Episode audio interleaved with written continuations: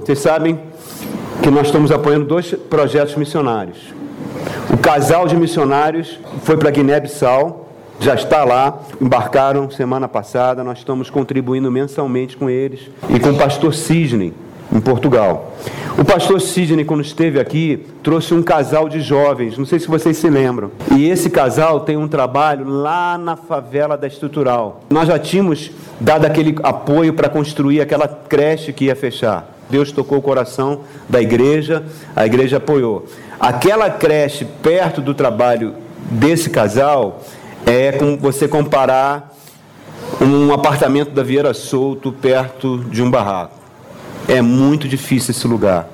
Todas as crianças estão lá, os pais estão no crack, crianças violentadas, situação terrível. E esse casal está lá e roubaram todo o material da creche. Estava no coração começar a ajudá-los, mas nós estávamos sem dinheiro para isso. Então, esse mês, nós tivemos condição e compramos dois armários, dois filtros, um conjunto de cadeiras e nós vamos mobiliando isso todo mês. Eu conto com o seu dízimo e com sua oferta. Se você não dizimar e não ofertar, eu vou cortando as coisas, bolo de aniversário, o que for, para a gente atender. Amém, queridos? Deus é bom. Eu tenho certeza que nós vamos ser muito abençoados. Alguém chateado porque eu comecei um pouquinho mais tarde? Amém. Ninguém vai falar, né, meu? Efésios 6, verso 10 a 12. Finalmente, fortaleçam-se no Senhor e no seu forte poder. Vistam toda a armadura de Deus para poderem ficar firmes contra as astutas ciladas do diabo. Pois a nossa luta não é contra seres humanos, mas contra os poderes e autoridades, contra os dominadores deste mundo de trevas, contra as forças espirituais do mal nas regiões celestiais. Orem por mim, estando nas suas mãos. Pai, essa é a tua hora, Pai. É a tua palavra santa que não volta vazia. Que nós possamos crescer no conhecimento do Senhor Jesus, Pai. Me ajude como instrumento seu nessa manhã. Pai, eu peço que o teu Santo Espírito abra os ouvidos e a mente de cada pessoa que aqui entrou, Pai. É o que eu te peço em nome de Jesus. Como disse Tim Maia, grande cantor, vamos filosofar hoje pela manhã. Vamos filosofar, pode sentar. O título da mensagem é a verdade de Deus e a filosofia dos homens. Nós estamos abordando isso dentro de um contexto explicando sobre as astutas ciladas do diabo. E uma da astúcia que ele usa de forma poderosa é através da filosofia humana. Satanás ele usa várias estratégias a níveis culturais, a nível de nações, a nível de sistemas de governos, mas usa também táticas a nível de indivíduo, com um objetivo bem simples: escravizar as pessoas, manter as pessoas debaixo do seu domínio. E para as abundantes riquezas da graça de Deus que vem por meio do seu amado Filho Jesus Cristo não nos alcance. João Bunyan escreveu O Peregrino no século 17. E ali naquele livro ele conta por meio de alegorias a caminhada de um cristão que antes de chegar a Jesus, conduz um fardo imenso de pecado. E ele chega na cruz do Senhor, coloca esse fardo, e a partir dali começa a caminhada desse peregrino em direção a Jerusalém Celestial. É lindo esse livro. E ao longo dessa caminhada, ele vai enfrentando todas as astúcias que o diabo vai colocando para voltar ao período de trevas da vida. De alegorias é de uma verdade fantástica. No século 17 e no século 18 havia uma literatura cristã piedosa, tanto católica quanto evangélica, que alertavam os crentes sobre a astúcia do diabo, como se conduzir em relação às ciladas do demônio e assim por diante. Quando chegou o século XIX, tudo isso mudou. Surgiu Freud. Surgiu Freud dizendo que isso tudo era uma grande superstição, que tudo isso era instintos humanos que precisavam ser compreendidos. Surgiu Marx, que disse que a religião é um ópio. Surgiu Nietzsche, que disse que Deus morreu. Surgiu Darwin, com o livro Origem das Espécies, dizendo que tudo está em evolução, não é criado. E isso foi moldando a mente da humanidade, principalmente da civilização do Ocidente. E isso afetou as igrejas, entrou dentro das igrejas. E isso, ao entrar dentro da igreja, produziu uma, uma espiritualidade extremamente superficial que continua até hoje e não para de crescer. Nós estamos cada vez mais superficiais. O nosso relacionamento com Deus está ficando cada vez mais na casquinha. A gente não aprofunda o relacionamento. E isso basicamente é fruto de ensinos que nós temos recebido.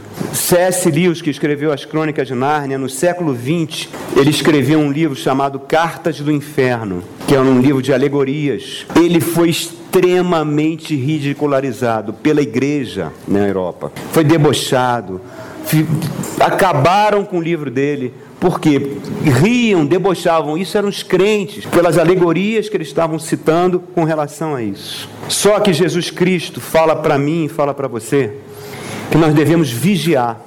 Essa palavra vigilância nada mais é que pôr em prática algumas disciplinas espirituais fundamentais, basicamente três.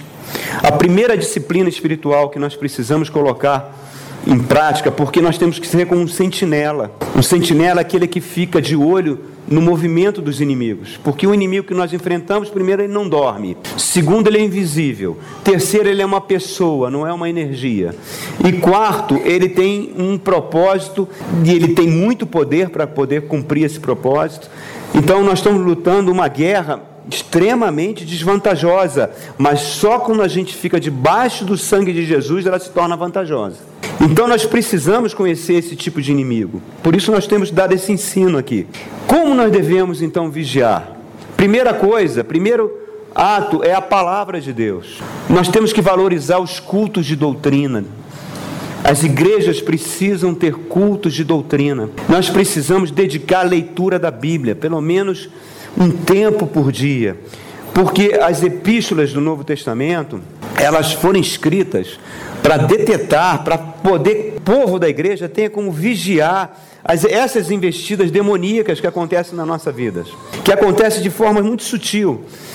Nos defender contra heresias, contra seitas, nós falamos dois domingos sobre isso, heresias e seitas, nos defender contra ensino falsos, contra práticas que só vão nos afastar de Deus. E outra coisa, isso vai gerar em cada um uma faculdade imprescindível é impossível um cristão, hoje em dia, viver nesse mundo, se ele quiser ter um relacionamento com Deus, ele precisa do discernimento de espíritos, irmão. E cada vez mais eu vejo as pessoas não tendo isso.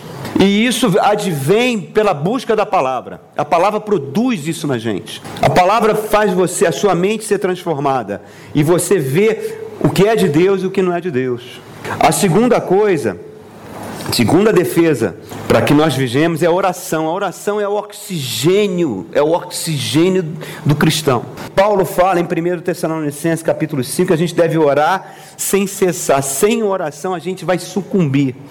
Sem oração a gente não fica em pé, irmãos. A oração nos coloca de pé, nos coloca com força. Jesus Cristo, Filho de Deus, orava horas, passava a noite orando. Para quê? Para que ele se fortalecesse e para que tivesse comunhão com Deus, porque ele estava dentro de um corpo de carne. Ele estava dentro de um corpo de carne, ele tinha se esvaziado do seu poder. Então ele dependia 24 horas por dia do poder de Deus, e você só pode buscar esse poder por meio da oração, porque a nossa carne é fraca, não tem condição. A nossa carne empurra para o pecado. E a terceira disciplina espiritual, essa é importantíssima, é o autoexame. Nós precisamos criar o hábito de nos examinarmos, porque a nossa capacidade de autoengano é infinita. É infinita, queridos. É algo terrível.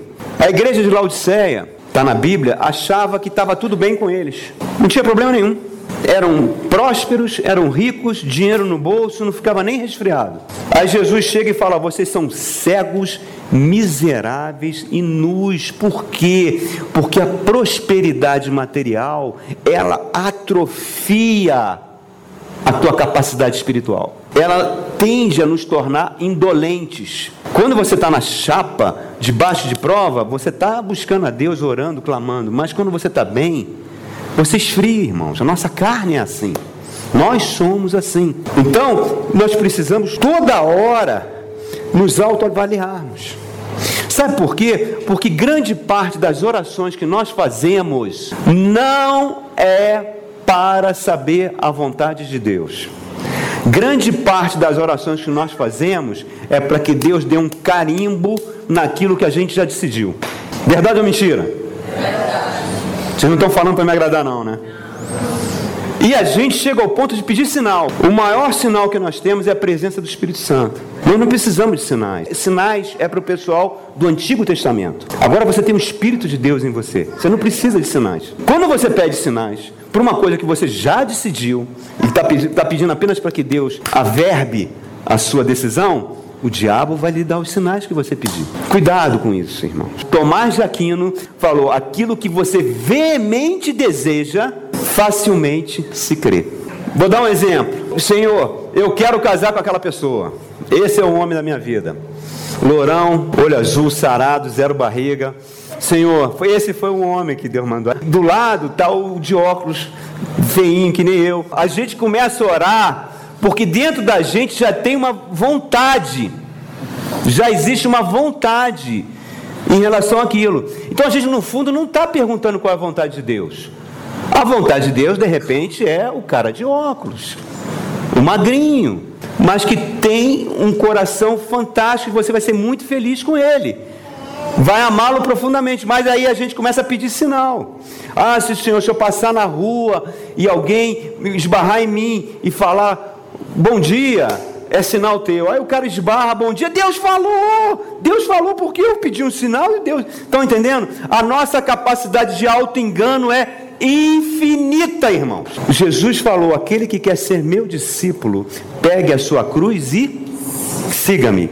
Cruz fala, tem diferença entre fardo e cruz.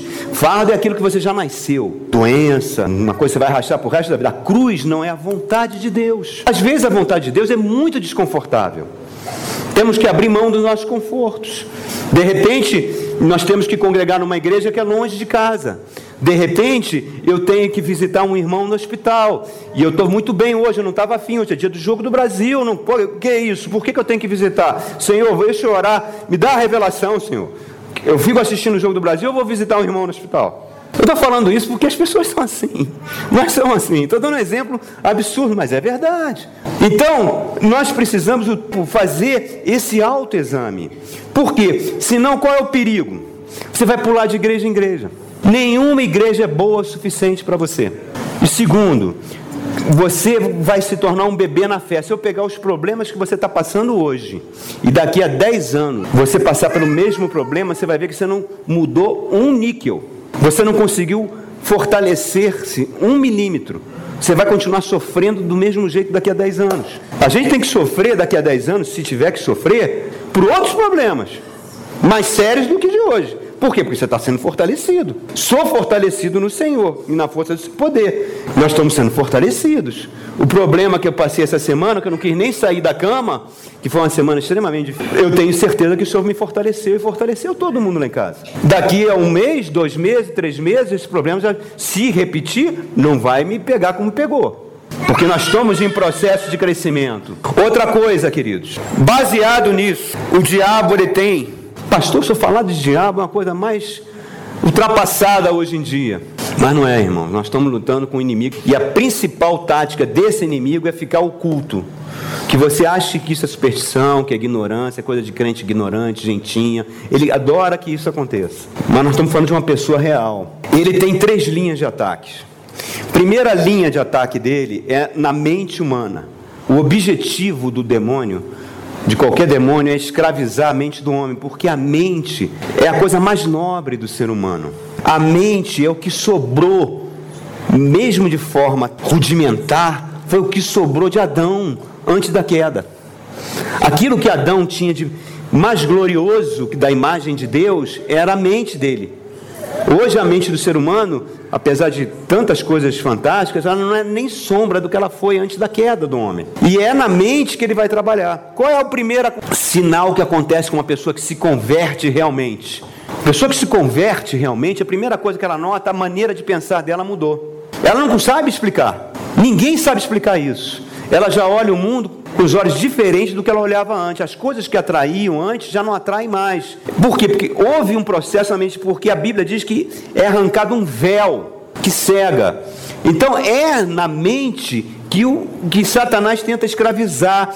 Ele usa as filosofias, ele usa a cultura, ele usa a mídia, ele usa cada vez mais entretenimento, diversões, para que as pessoas fiquem sempre buscando se entreter, se divertir. Ele usa vícios, ele vai fazer o possível para manter a tua mente escravizada. Segunda linha de ataque do diabo é na experiência humana, naquilo que nós sentimos, nas nossas sensações, nas nossas impressões. Para quê? Para que você não dê valor à palavra de Deus, aos caminhos de Deus. Qual é o personagem da Bíblia que ele fez isso de forma mais contundente? Sansão. Sansão foi consagrado antes de nascer. O anjo chegou para os seus pais e falou: Olha, esse aí vai ser um nazireu, não corte o cabelo dele, não dê bebida alcoólica, porque ele pertence ao Senhor e ele vai começar a libertar o povo do domínio filisteu. O que, que acontece? Quando Sansão se torna um homem, primeira coisa que ele faz, ele começa a sentir atração pela Filisteia, pelos embalos de sábado à noite na terra dos filisteus. Ele começa então a namorar as garotas de lá. E os pais falam: Sansão, será que não tem mulher aqui no meio do nosso povo para que você possa escolher como namorada, como futura esposa?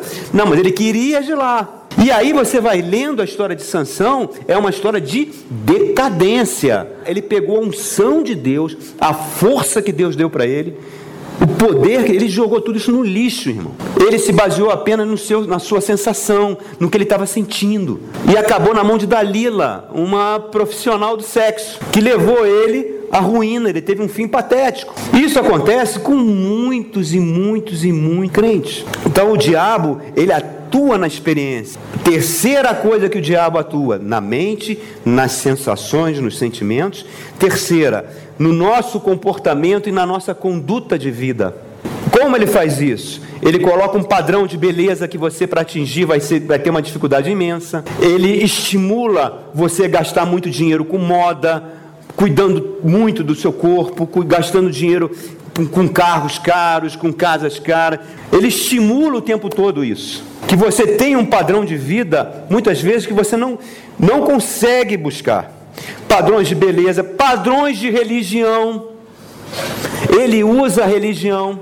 É a maneira mais eficaz que ele tem para manter uma pessoa prisioneira, desequilibrada, é através da religião. É só você ler as notícias. Wesley, e avivalista inglês, pai do metodismo, disse que um crente tem que se equilibrar em quatro pilares: primeiro, na palavra, segundo, nas experiências com Deus, Terceiro, na sua conduta e conhecimento e nas suas emoções.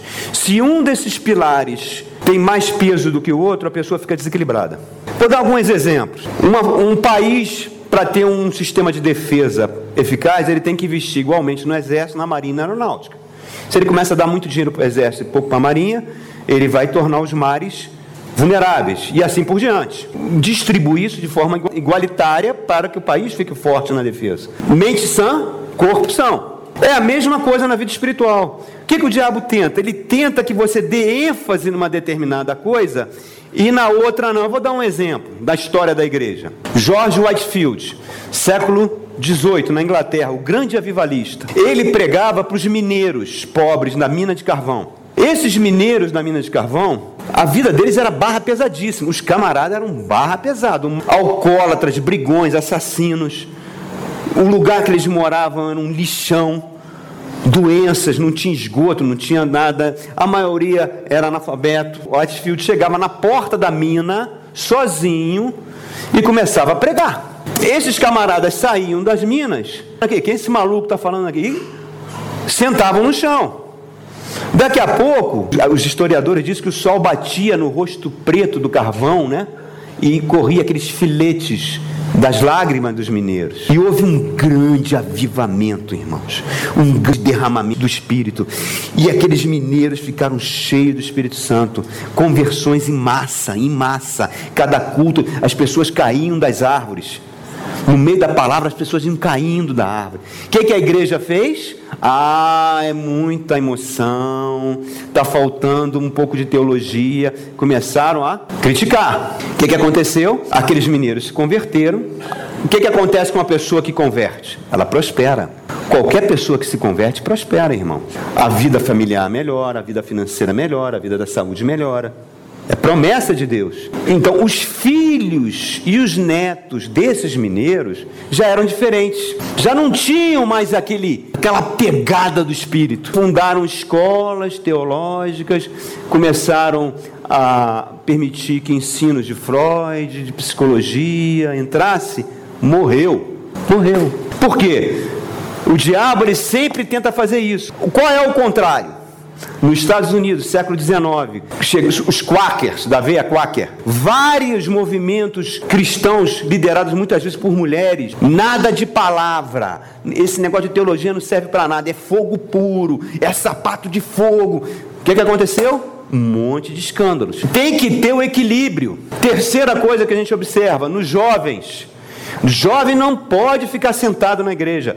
Tem que encher o jovem de atividade. Jovem tem que ir para a rua. Jovem tem que acampar. O jovem tem que fazer isso. Jovem tem que fazer aquilo. O que, que acontece? Quantos desses jovens, dez anos depois, estão no Evangelho? Eu conto nos dedos, irmãos. Desequilíbrio, total desequilíbrio. Você se lembra daquelas reportagens que a Universal fez dentro da Record sobre as igrejas pentecostais? Que eles mostravam as pessoas girando, pulando, no sentido de demerecer. Tudo isso mostra o seguinte: o diabo, ele tenta sempre levar para o desequilíbrio. Qual é a história da Bíblia que mostra isso de uma forma muito interessante? É a história do transporte da Arca da Aliança. A Arca da Aliança tinha sido tomada pelos filisteus. Depois, os filisteus sofreram tantas pragas que eles devolveram a arca para Israel. E a arca ficou 20 anos na casa de Obed, um sacerdote levita. E a família de Obed prosperou. Davi, quando assume o reinado, ele fala: Eu quero trazer a arca para Jerusalém. Vamos trazer a arca para Jerusalém. Busca o Senhor, orou e foi. Chegando lá, o que, que acontece? Obed manda seu filho usar preparar tudo. E usar era o. Ele pega duas vaquinhas, que nunca tinham levado montaria, coloca uma plataforma, coloca a arca da aliança em cima da vaquinha e vamos voltar. E Davi na frente, aquela celebração, as pessoas louvando a Deus. Estão vendo quanta coisa legal? Olha quanta coisa bacana, olha quantas boas intenções. Estamos levando a arca do Senhor de volta para o lugar dela. Estamos tendo amor pela obra de Deus. Não é? Aos nossos olhos, tudo legal, mas aos olhos de Deus, não. Não funciona assim. O que, que acontece? A vaquinha pisa num buraco, a arca ameaça cair, usar, e você também faria a mesma coisa, bota a mão para segurar a arca não cair. O que, que acontece? Deus mata ele. Matou ele. Porque ele botou a mão na arca. Davi tem uma crise de choro, começa a chorar, para tudo, volta fica durante um mês chorando, e aí ele toma a decisão, o Espírito Santo vai buscar a arca, mas de acordo com eu falei. Deus não dá liberdade para nós cultuarmos Ele de qualquer maneira, irmãos. A palavra diz como nós devemos cultuar Deus. Ele vai lá na palavra que mostra como a arca deve ser transportada. A arca tem que ser transportada com varais de ouro, passando pelas argolas, e só os levitas tocam nesses varais, não podem nem tocar na arca. É assim que a palavra faz? Assim. Então vamos fazer de acordo com a palavra. Estão vendo? O primeiro componente, obedecendo a palavra. Isso, uma grande festa. Segundo componente, emoção, celebração, que a gente tentou fazer ontem, que a gente está tentando fazer todo mês celebrar. Davi vem o que? Cheio do Espírito Santo, na frente, dançando. Crente que não gosta de dançar, avalie, meu irmão, suas posições, viu? Davi vai na frente, cheio do Espírito Santo, dançando. Aí aparece o outro crente, o crente religioso. Quem era? Mical. Mical tipifica o crente religioso, irmãos. O que, que ela faz? Que negócio é esse? Você dançando assim, se expondo como um qualquer. Você não é rei de Israel? Como é que você faz um papelão? Isso é típico do crente evangélico legalista. O que, que Davi faz? Se eu tivesse que dançar, eu dançava na frente do Senhor. Por tudo que eu tenho, que eu sou, eu devo ao Senhor. Eu não tenho vergonha de dançar ao Senhor. Irmãos, cuidado com o teu super espiritualidade quando você começa a julgar. Ah, não vou dançar, não vou fazer isso, não é de Deus. Cuidado, irmão. A Bíblia fala, fala uma coisa, eu posso fazer uma injunção da segunda. A primeira Bíblia diz que é no funeral que você tem a maior noção da vida. São nos enterros que você tem a noção. E é no hospital, irmãos. Esses cinco dias que eu passei no hospital, eu como pastor ali, com a Tatiana gemendo do meu lado, gritando na emergência, e eu vendo as pessoas chegando. E depois, eu fui várias vezes lá na UTI visitar o pai da Marília. Um homem que foi um dos homens mais importantes aqui de Brasília, um dos juristas mais considerados aqui de Brasília. Estava ele cheio de eletrodo no corpo, um lado paralisado, com as enfermeiras na UTI. Aquilo é mais uma carne que está ali. E eu ia lá toda hora orar por ele. Eu saía dali com um sentimento de gratidão por estar com saúde. Fato de você estar com saúde, o fato de você estar aqui hoje sentado, que você não está que nem a Tatiana está e que outras pessoas ali estavam, já é motivo para você dançar. Quando eu saí de lá, às 10 horas da noite, eu e Bruno e Natasha, a gente se perdeu, cheguei cansado, estava com gripe, cansado, esgotado. Mas eu falei, eu faço questão de ir lá na festa da igreja. Eu faço questão, nem que eu vá de maca, mas eu faço. Quando eu vi o Wesley e Natália, casal que cedeu a casa, dançando, eu falei: eis aqui uma celebração da vida. Quanto o seu Paulo, pai da Maria, não daria para estar num lugar dele? Nós somos tão ingratos, irmãos. Nós somos tão parecidos com Mical.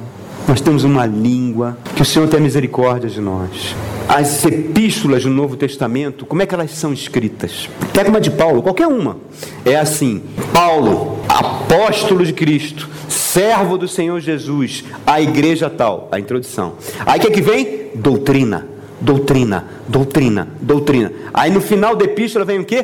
Prática, prática baseado na doutrina que você aprendeu, porque a sua mente já foi transformada pela doutrina. Aí eu ponho em prática. O cristão ele é equilibrado tanto na palavra, tanto nas emoções e tanto no comportamento. Essas três coisas formam um cristão. O objetivo do Espírito Santo dentro de nós é formar Jesus Cristo. E Jesus Cristo foi o maior dos desequilibrados que andaram na face da terra, irmãos. Eu tenho certeza que Jesus Cristo dançaria nessa festa, vocês têm dúvida? Por que, que nós muitas vezes nós somos superiores a Jesus, irmão, com a nossa religião? Vamos repreender esse espírito de Mical. Mais equilíbrio, mais peso numa. Lá no curso de teologia, tinha uma senhora de 39 anos, fogo puro na minha sala. E ela virou gurua da galera. Né? Fogo puro vira gurua.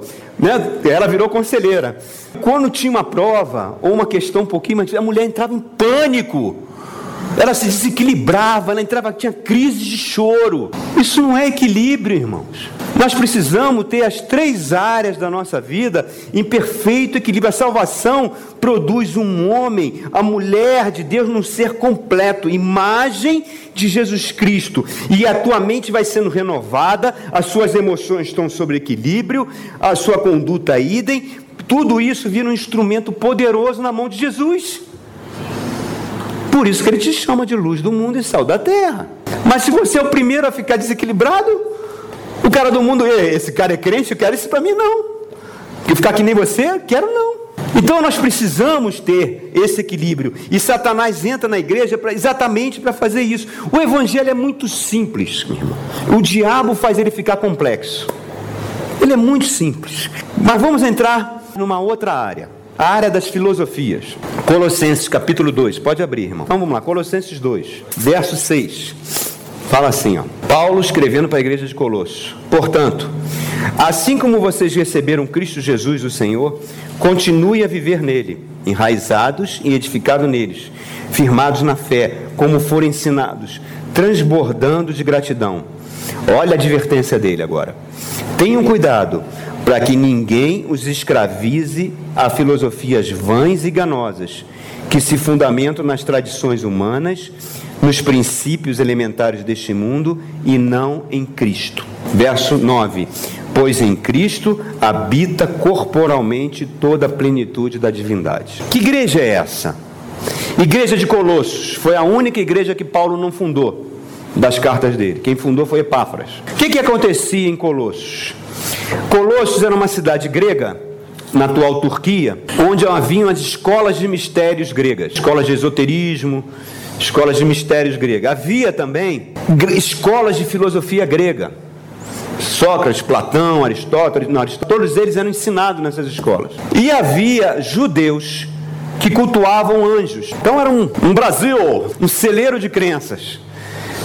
E Paulo escreve dizendo o seguinte: olha, muito cuidado, porque vocês estão dando uma ênfase muito perigosa, que foi o grande perigo da igreja, desde o início e tem sido o principal perigo da igreja hoje. A gente fala muito do, da garrafinha do sangue do cordeiro, da escova de cabelo da unção e outras coisas do gênero, do copo d'água que cura. A gente fala disso, desse tipo de idolatria, mas pior do que isso, mas muito pior do que isso, são as filosofias que entraram dentro da igreja, porque essas estão muito arraigadas. Porque qual era a mentalidade da Grécia? É que o homem poderia conhecer a verdade por meio da razão. A razão humana não tinha limites. Ela podia descobrir a verdade, dissecar a verdade, compreender a verdade e abraçar a verdade. O, todo mundo ocidental nosso hoje em dia pensa da mesma forma. A nossa mentalidade hoje é a mentalidade grega. Só que a Bíblia chega de Gênesis e Apocalipse e diz: não, a suprema autoridade é a palavra de Deus. Deus se revelou aqui. Agora eu pergunto para vocês aqui, irmãos, vocês estão diante de um divisor de águas na vida de vocês. Não fale para me agradar, não, meu irmão, não, não precisa nem responder. Eu quero que você pense: qual é a autoridade máxima na sua vida? É a palavra de Deus ou são as filosofias, a ciência moderna ou o pensamento moderno? A nossa maneira de pensar é muito grega. E o grego acha que a única fonte de sabedoria é a razão humana. Ele diz que o intelecto humano, a razão humana, tem como obter todas as respostas para a vida. E a Bíblia fala: não. O ser humano é um pecador. A sua mente é uma mente degenerada pelo pecado. É uma mente limitada pelo pecado. É uma mente finita. Não tem como conhecer a verdade através da razão. Paulo, quando chega na igreja de Corinto, na Grécia, ele faz um discurso. Abre em 1 de Coríntios, capítulo 1. 1 de Coríntios 1. Um discurso fantástico. E nós estamos lidando com o apóstolo Paulo. Apóstolo Paulo falava cinco idiomas. Apóstolo Paulo era considerado pelos padrões da época como um gênio. Ele teve a melhor das formações. Você imaginar um camarada intelectual, próspero, com a mente brilhante, naquele, no padrão de hoje, seria padrão apóstolo Paulo. Então, olha, esse homem está falando isso aqui, ó. Verso 18. Pois a mensagem da cruz é loucura para os que estão perecendo, mas para nós que estamos sendo salvos é poder de Deus. Pois está escrito, ele está citando Isaías: Destruirei a sabedoria dos sábios, rejeitarei a inteligência dos inteligentes. Onde está o sábio? Está falando para grego, hein? Onde está o erudito? Onde está o questionador desta era? Acaso Deus não tornou louca a sabedoria deste mundo? Visto que na sabedoria de Deus o mundo não o conheceu por meio da sabedoria humana, agradou a Deus salvar aqueles que creem por meio da loucura da pregação. A pregação é louca, porque ela diz que você, por meio de um homem que morreu na cruz, que você nem conhece, há dois mil e tantos anos, você tem acesso a Deus. Isso é uma ofensa à razão. Continua Paulo. Os judeus pedem sinais miraculosos. Os gregos buscam sabedoria. Nós, porém, pregamos a Cristo crucificado, o qual, de fato, é escândalo para os judeus e loucura para os gentios. Se eu falo na UNB que eu, como professor da UNB, sou pastor, eu já ouvi várias pessoas dizerem que é incompatível isso. Isso é loucura. Porque a mente científica acha loucura o fato de vocês estarem aqui domingo ouvindo isso. Avançando. Mas para os que foram chamados, tanto judeus como gregos, Cristo é o poder de Deus e a sabedoria de Deus, porque a loucura de Deus é mais sábia que a sabedoria humana. A fraqueza de Deus é mais forte que a força humana. Continua. Irmão, aí ele começa a falar: Olha como vocês eram no passado, quando foram chamados. Poucos de vocês eram sábios, porque a igreja de Jesus não é feita de intelectuais. É de pessoas simples, humildes, que o mundo chama muitas vezes de ignorante. E continua: Poucos de vocês eram sábios, segundo os padrões humanos, poucos eram poderosos, poucos eram de nobre nascimento, mas Deus escolheu o que para o mundo é loucura, o evangelho é loucura é loucura para o mundo, para envergonhar os sábios, e escolheu o que para o mundo é fraqueza, para envergonhar aquele que é forte. Ele escolheu o que para o mundo é insignificante, desprezado, o que nada é, para reduzir a nada o que é, a fim de que ninguém se vanglorie diante de Deus. É, porém, por iniciativa dele que vocês estão em Cristo Jesus. Vocês estão em Cristo Jesus por causa de Deus. Não foi você que fez essa escolha. Foi Deus que te levou a Ele. E ele fala: o qual se tornou sabedoria de Deus para nós, isto é, Cristo é justiça, santidade e redenção, para que, como está escrito, quem se gloriar, glorie-se no Senhor. Paulo está falando isso. Essa é a base do Evangelho. Um Deus de infinita bondade se revela para nós seres limitados e decaídos por meio da Sua palavra, e tem na pessoa de Jesus Cristo a maior revelação dele. Jesus é a maior revelação de Deus. Não temos como conhecer Deus se não for através de Jesus Cristo. Não temos. Ele é o caminho, a verdade, a vida. Pascal, Blaise Pascal, grande matemático francês, falava o seguinte: a suprema proeza da razão é mostrar que a razão é limitada. Para mostrar que a razão é limitada. Não temos como conhecer Deus por meio de outra maneira, só por meio de Jesus. Eu tenho que ser como criança. Para poder entrar no reino dele, eu tenho que me fazer como criança. Pegar minha sabedoria humana, tudo que eu aprendi, e jogar fora, irmãos. E simplesmente me entregar a ele. Eu não entendo como ele faz isso. Um dia eu vou entender. A gente vê hoje como no espelho, mas eu sei que é. Agora, o que está acontecendo hoje é que cada vez mais cristãos estão aceitando outro tipo de autoridade na sua vida. Outras autoridades que não é mais a Bíblia. Para que eles tenham respeitabilidade intelectual. Tem um grande pregador paulista que já escreveu vários livros da igreja, de uma igreja batista. Eu já ouvi muitas pregações dele. Cada vez mais admirado. No YouTube, onde você você vai ver ele lá. Não vou falar o nome.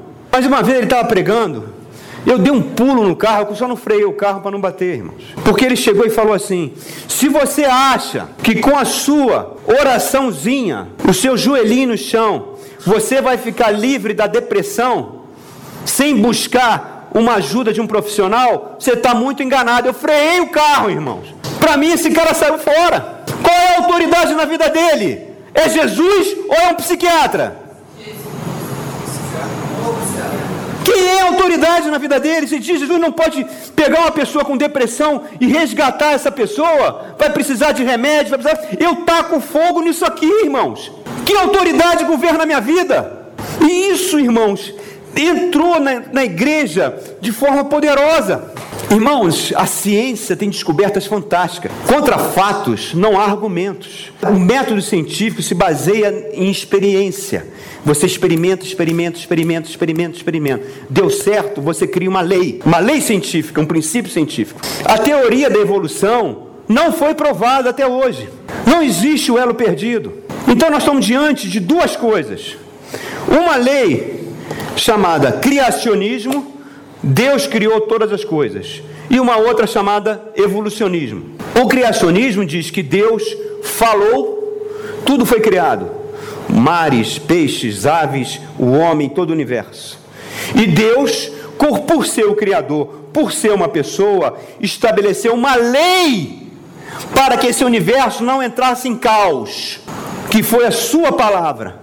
E nessa palavra tem regras morais porque nós somos, antes de tudo, seres morais. Se nós seguirmos essas regras morais, crente ou não, você pode ser um budista, um espírita, não importa. Se você segue essas regras morais, o universo se sustenta. Deus estabeleceu isso. Mas se você é que uma pessoa que crê na evolução, o que, que a evolução diz? Que o universo não existia, que havia, ele estava concentrado poder tão grande do tamanho da cabeça de um alfinete. E esse poder liberou uma grande explosão. E essa grande explosão foi criando tudo que existe. Então tudo se torna obra do acaso. Não há uma mente criadora. Não há uma mente criadora. Tudo foi formado, foi evoluindo, bactérias foram virando répteis, répteis foram virando mamíferos, tudo foi sendo evoluído, evoluindo, evoluindo. Então, queridos, se não há uma inteligência criadora, não existe uma lei moral. Tudo é obra do acaso. E se não existe uma obra moral, uma regra moral, Tim Maia falou: vale tudo. Vale tudo. Por isso que o movimento gay está se estruturando nisso. Ele se estrutura no evolucionismo. Porque não há pecado debaixo da linha do Equador. Já dizia Chico Buarque. Se não há pecado, qual o problema de eu ser um pedófilo? Por que, que eu vou ser preso? Eu estou iniciando uma criança na vida sexual. Qual o problema de eu abortar? Qual o problema de eu fazer um swing? Qual o problema? Vale tudo, meu irmão. Qual o problema de eu beber todas? Cheirar todas? O que importa é eu ser feliz. É que nem aquele psicólogo louco da Rádio CBN dando os comentários. Pratique sexo anal com o seu colega, com o seu marido, o importante é que você seja feliz. Vale tudo, não tem lei. Tudo gerou numa explosão. Não existe condenação. Por isso que a Bíblia é um escândalo, irmãos. É escândalo. Por isso que Jesus Cristo é odiado, porque ele mostra o pecado dentro do homem, irmãos. Nós somos seres pecadores que carecemos de Deus, irmãos. Eu não posso crer em Jesus Cristo, que ele veio para cá, nasceu de uma Virgem Maria, padeceu sob Pôncio Pilatos, foi morto e sepultado, ressuscitou ao terceiro dia, subiu aos céus, está à direita de Deus Pai, de onde vai julgar vivos e mortos. Não é essa o credo cristão? Por que, que esse credo foi escrito? Foi em defesa contra as heresias que estavam entrando, contra a filosofia que estava entrando. Se o homem não caiu, se não houvesse a queda, qual a razão dele ter morrido na cruz então? A gente vai encarnar milhares e milhares de vezes, vai cada vez ficando melhor. Para que ir para a cruz? Se não houve pecado, para que expiação dos pecados? Por que, que ele seria o Cordeiro de Deus? Ele seria apenas um líder ético, moral, uma pessoa legal, um exemplo a ser seguido, e foi isso que a teologia liberal alemã fez. Ela pegou os milagres de Jesus, pegou o sangue de Jesus e disse que era superstição. E hoje a igreja na Europa está morta. Por isso que lá em Tessalônica, mês passado, a guia de turismo falou aquilo para mim. Quando eu falei, você não vai falar de Paulo, ela não posso falar, senão vou ser despedida. Não podemos falar nada que é ligado ao cristianismo mais hoje aqui na Europa. E isso está vindo para o Brasil. As faculdades de teologia estão impregnadas com isso, irmãos. As faculdades e seminários de teologias têm matérias de psicologia, filosofia, tado disso. Tem uma matéria chamada aconselhamento cristão, que você vai ser pastor, vai ser aconselhador. O livro é um resumo de compêndio de psicologia. Cadê o discernimento espiritual? Vocês querem um pastor ou um psicólogo? Cadê os homens de Deus que têm que pregar a verdade, irmãos? Aonde a gente vai parar com isso? Nós estamos sendo enganados, irmãos. A igreja está morrendo se ela não, não se levantar contra isso. Vocês querem ler um trecho da Bíblia? Tudo que a ciência descobrir, que ela vai descobrir, cura do câncer, cura disso, vai mandar o homem para Marte, para a Lua, não sei o que, não sei o que lá, a, a genética vai descobrir isso, cura para isso, cura para aquilo. Tudo que a ciência descobriu, o iPad 58, tudo que ela descobrir e ainda vai descobrir, não vai mudar um milímetro da fé em Cristo, porque são campos diversos. A fé é espiritual, é espiritual. O que, que acontece? O diabo chega para o pastor. Ah, pastor, você ainda está pregando essa velha mensagem da cruz, pastor? Por isso que a sua igreja não cresce. Por isso. O senhor tem que adotar técnicas de marketing. O senhor precisa fazer o seguinte: apresente o evangelho com uma nova roupagem. Coloque um pouco de psicologia, de filosofia, antropologia. Olha coisas maravilhosas descobertas física quântica, sabia? Que hoje tem pastores pregando física quântica por desse negócio de, do corpo glorificado atravessar a parede. Ele usa física quântica para explicar, entendeu? Então, pastor, deixa de ser desatualizado. Essa mensagem é velha. Essa Bíblia é velha. Foi escrita há 3 mil anos. Para uma cultura que não existe mais, pastor. Hoje a mulher está aí dando cabeçada no homem, mandando e acontecendo, fazendo e acontecendo. 1 Coríntios 15: Se Cristo não morreu e não ressuscitou, é vã, é vã a nossa fé, nós somos os mais miseráveis dos homens. Nós somos loucos, porque nós estamos pregando que Deus ressuscita morto e Deus não ressuscita. Por que, que eu tive que lutar contra feras em Éfeso? Por que, que eu levei bastonada? Por que, que eu fui náufrago? Eu sou um idiota. Ele não ressuscita. O que vocês estão fazendo aqui domingo? Vocês eram para estar todo mundo na piscina, tomando todos os copos de vinho que tem direito. O que vocês estão fazendo aqui? Paulo estaria falando isso para vocês. Mas ele ressuscitou. Ele ressuscitou. E isso é um escândalo. É um escândalo, querido. Eu nunca me esqueço de uma aula, as aulas de uma psicóloga cristã. Hoje ela é pastor. Eu estava sentado lá onde está o Gustavo. E ela estava inspirada. E aí tinha alguns pastores da Assembleia de Deus fazendo cursos de aconselhamento pastoral. E ela começou a usar técnicas de psicologia. Para quê? Para botar para fora os traumas, os sofrimentos. Eu falei, isso não vai dar certo. Não deu outra, meu irmão. O pastor ali já levantou os prantos, urrava, ele urrava, gritando que ele foi abusado por duas irmãs da igreja, duas anjas da igreja, quando ele tinha seis anos as duas mulheres pegaram ele e iniciaram sexualmente. Então hoje ele com 50 anos, problemas na área sexual com a família. Outro falando, então tudo isso indo para fora, meu irmão, um caldeirão. Eu falando aonde isso vai parar? Como é que ela vai controlar isso? Pranto chorando. Aí levanta um e começa a falar, todos fazendo teologia. Alguns pastores e outros futuros pastores. O cara chega e fala: Olha, o meu filho só me dá problema, o meu filho está entrando nas drogas, o meu filho quebra tudo, ele abusa sexualmente de crianças na rua, filho de um crente. Eu não tenho mais como controlar e começou a chorar e ela com as técnicas. Ali, onde Gustavo estava, eu quietinho, falando aonde isso vai parar. Aí chega o espírito e fala no meu ouvido, ó. Você está vendo esse choro dele? Ele abusou do filho. Eu olhei para o lado, olhei para o outro, olhei, falei, misericórdia. Discernimento espiritual. Deus mostrou a situação. Não tem psicologia que resolva isso, irmãos. Com aquela batata quente na mão, vendo ele falar aquilo tudo, vendo a professora sendo levada por ele, que você leva quem você quer, meu amigo. Você quer ser curado? Começa pelo desejo de ser curado. Senão você leva o psicólogo para onde você quiser. Só Deus conhece o nosso interior. De Deus ninguém engana mesmo. Ela foi perdendo o controle da situação. Eu cheguei no ouvido dela e não falei isso. Falei, esse filho dele foi abusado sexualmente. Saí. Ela parou, olhou, olhou para ele, olhou para mim. Eu saí e fui embora. Fui beber água, tomar, comer um pastel, um caldo de cana e ia voltar. Eu não contei a história toda, porque poderia ter um grande problema se eu contasse tudo. Nem sempre as coisas que Deus te revela você tem que sair falando.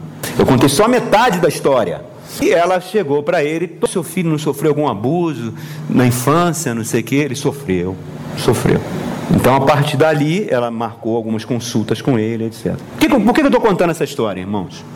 Eu estou contando essa história porque, quando eu comecei essa ministração, eu falei para vocês que uma das coisas que a palavra de Deus tem que desenvolver na gente é uma coisa chamada discernimento de espírito. E que o Espírito Santo dá, dá então, quando você faz essas rotinas, essas rotinas espirituais da palavra, da oração e do autoexame, você vai recebendo isso de Deus. Você vai recebendo uma transformação na sua mente. Você vai tendo mais capacidade de analisar as coisas que acontecem contigo. E você começa a perceber as coisas que acontecem no coração das pessoas. E você tem condição de ajudar as pessoas. O Espírito não dá isso para o seu deleite. O Espírito dá isso para que você sirva para que você sirva o próximo. Por isso que nós precisamos um dos outros. A igreja é a comunhão dos santos. Por isso que eu insisto tanto. Todo mês, a gente, pelo menos uma vez por mês, evangélicos de Brasília, que a gente não seja brasiliense, meu irmão. Que a gente vá, que a gente jogue conversa fora, que a gente se alegre com o irmão. Porque é na conversa, é no bate-papo, que o Espírito vai te usar. Como é que o Espírito vai te usar se você não gosta de povo? Você não gosta de gente. Você gosta da gente apsética, limpinha na igreja louvando. Mas não é assim. Jesus, quando foi transfigurado no monte, o que, que Pedro falou? Pô, Senhor, está tão legal aqui. Vamos fazer três tendas. Está muito bom. Olha só, o Senhor brilhando, é Deus, que maravilha. Elias apareceu, Moisés apareceu, uma tenda para Moisés, uma tenda para mim, para ti. O que, que Jesus falou? Vamos descer porque lá embaixo tem um pai chorando porque o filho está endemoniado. Vocês foram chamados para expulsar demônios. Vocês foram chamados para botar a mão sobre o enfermo e ficar curado. Vocês foram chamados para dar palavra de conforto e de sabedoria. Para isso vocês têm que amar gente. Gente, aquela música do J Quest. O melhor lugar do mundo é dentro de um abraço, irmãos. Por isso que a Tatiana, os olhinhos dela brilharam quando aquela pessoa entrou lá dentro e abraçou ela. Vale mais do que tudo. Nós precisamos ser assim, irmãos. Nós precisamos ser pessoas que as pessoas olhem, Jesus chegou. Atenção, Jesus chegou. Por quê? Porque você chegou. Você é o porta-retrato de Jesus. Então qual é a verdade? Hebreus capítulo 11. Hebreus 11 fala assim no verso 3: Pela fé entendemos que o universo foi formado pela palavra de Deus, de modo que aquilo que se vê não foi feito do que é visível. Primeiro foi a palavra: haja luz, fez-se luz. Eu creio. Deus falou, eu creio. Por que, que eu creio? Porque essa aqui é a autoridade que governa a minha vida. É a palavra, palavra é a palavra. Sejam crentes de Deus, homens e mulheres que amem a palavra, sejam loucos, loucos por amor a Jesus. Loucos por amor a Jesus. Deus é bom e Ele veio até nós por meio de Jesus Cristo. E eu tenho que ser como criança para entrar no reino dele. Que a gente possa ser como o rei Davi, gente que nem a gente Rei Davi era rei, gente que nem a gente, cheio de defeitos que nem nós. Problema na família, problema de pecado, problema disso, problema daquilo. Mas Deus olhou para ele e falou: Eis um homem aí que tem o meu coração. E chegou para Davi, e tem uma passagem linda, linda na Bíblia, que está no livro de Samuel. É quando Deus chega para o profeta Natan, pastor Natan vai visitar Davi. Pastor Natan botava Davi nos eixos. Chegou e falou: Davi, o Senhor disse que da sua linhagem vai vir o Messias. Sabe o que Davi faz? Ele entra no santuário onde estava a arca da aliança. A palavra de Deus diz que Davi se sentou na frente do Senhor. Só fez isso. E começou a falar: Quem sou eu? Quem é o meu povo? Quem é a minha família? O Senhor me dá isso. Irmãos, qual é a autoridade que governa a sua vida? Eu espero que seja a palavra de Deus.